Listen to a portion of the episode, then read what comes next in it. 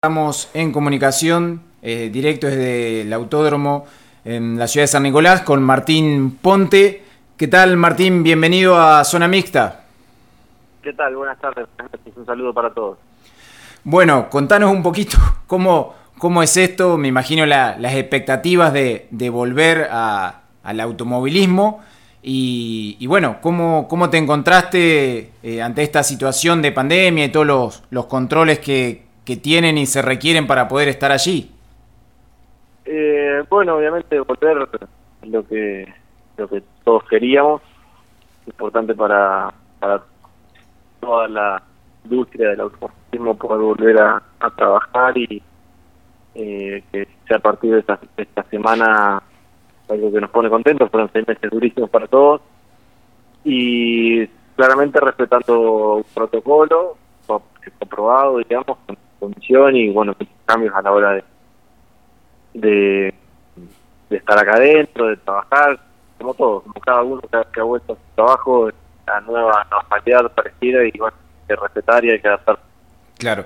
Eh, ahora, digamos, no ha empezado todavía la acción, digamos, mañana recién van a poder estar en pista, pero ¿cómo, cómo lo ves eh, a los protocolos y si sentís eh, estando ya ahí en el autódromo con, con, los mecánicos, si esto se podría haber eh, eh, regresado antes a la actividad.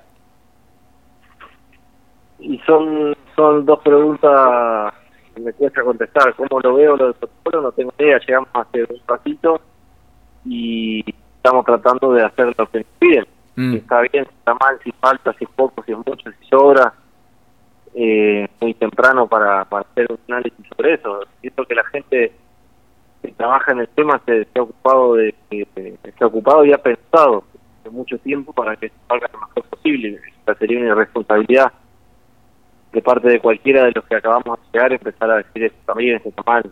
Eh, eh, confiamos en, en, lo que han hecho, en lo que han decidido y es importante para nosotros tomar conciencia y respetarlo, no solamente para para cuidarnos, sino para cuidar a los compañeros. Claro. Eh, me imagino que tus expectativas, obviamente, eh, más allá de, ser protagonista, es eh, lo importante, como decías, de, volver a, competir. en este tiempo, ¿hubo algún momento en que te replanteaste el hecho de, decir, bueno, si sigue pasando mucho más tiempo, no sé si podré volver a, a subirme un auto? No, no, no algo que se me haya cruzado por la cabeza.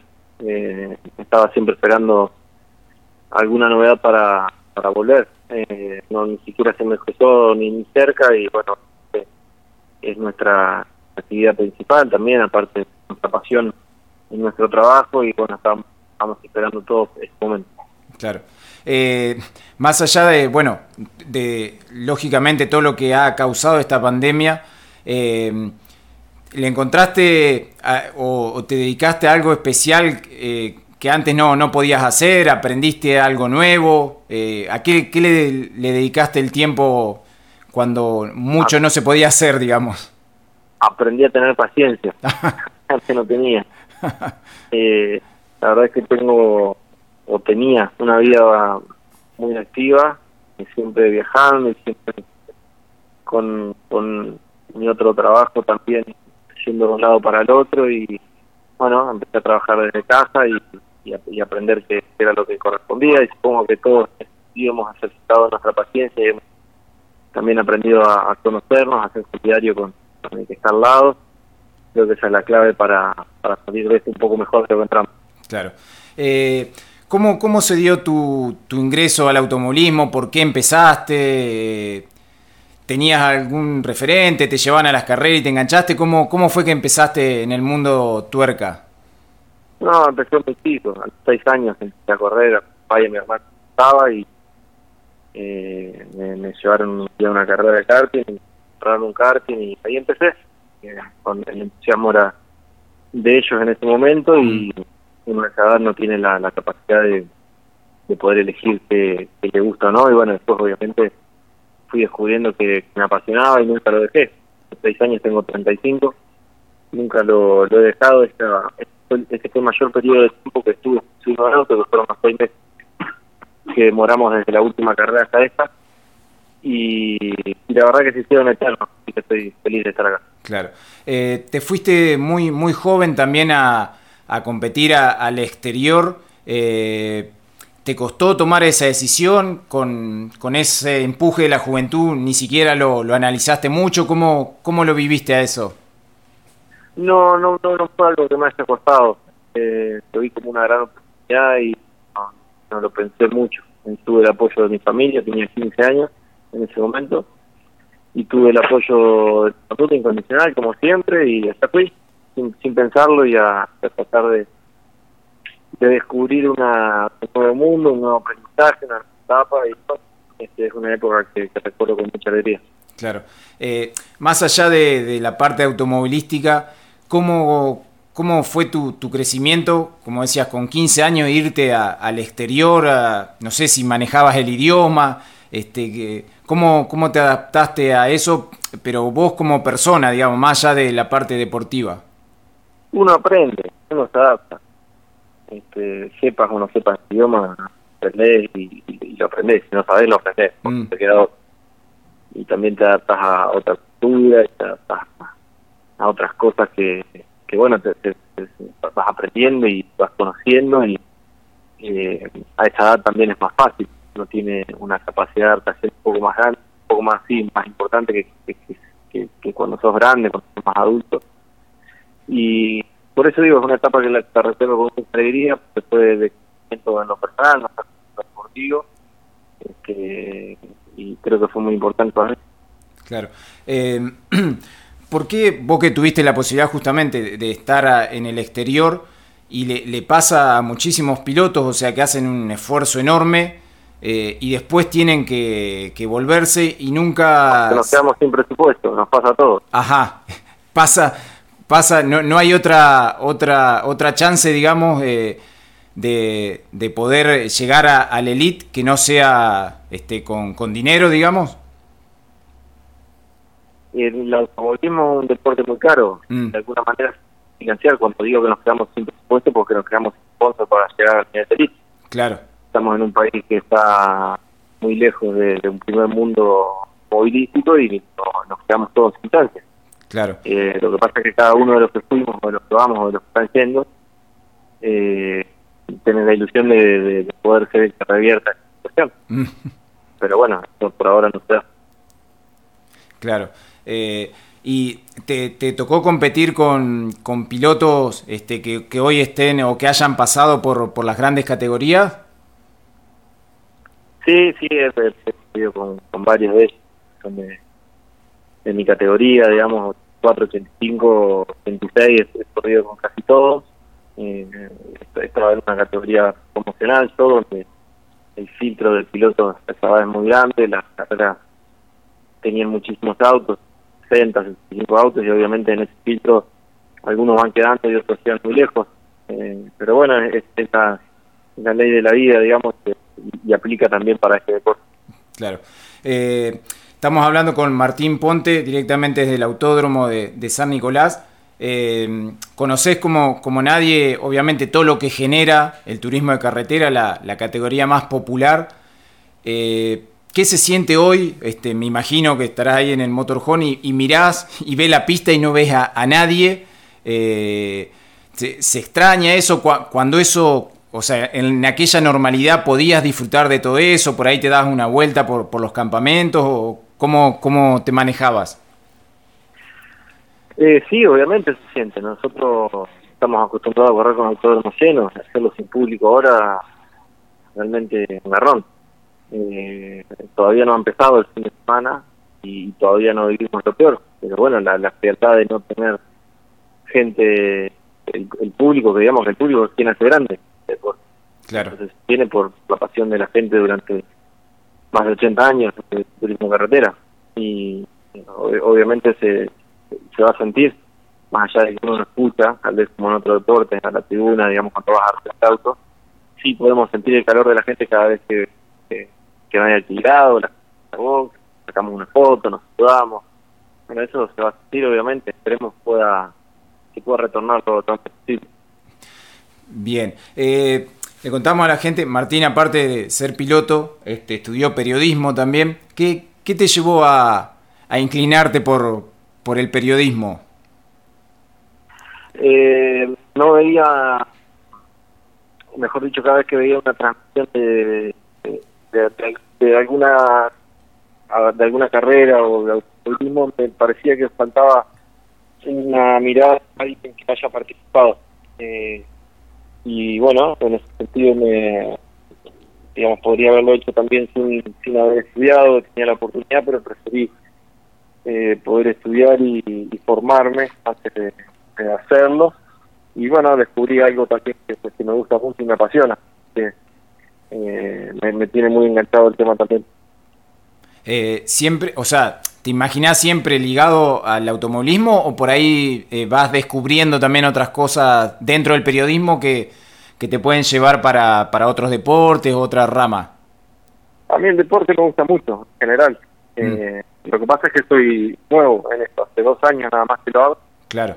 Y, me han pasado cosas muy buenas estos dos años y he tenido la oportunidad de, o tengo la oportunidad de trabajar en una gran empresa y de, de hacer carreras importantes y, que me traten muy bien y obviamente no sé a dónde va a ir a parar. Esto no sé a dónde, a dónde va a terminar o hasta dónde va a llegar. Por ahora lo disfruto, trato de seguir aprendiendo, que insisto, lo hago hace muy poquito tiempo, así que todo, todo tiempo de, transmisión que tengas aprendizaje para mí, voy por ese lado. Claro.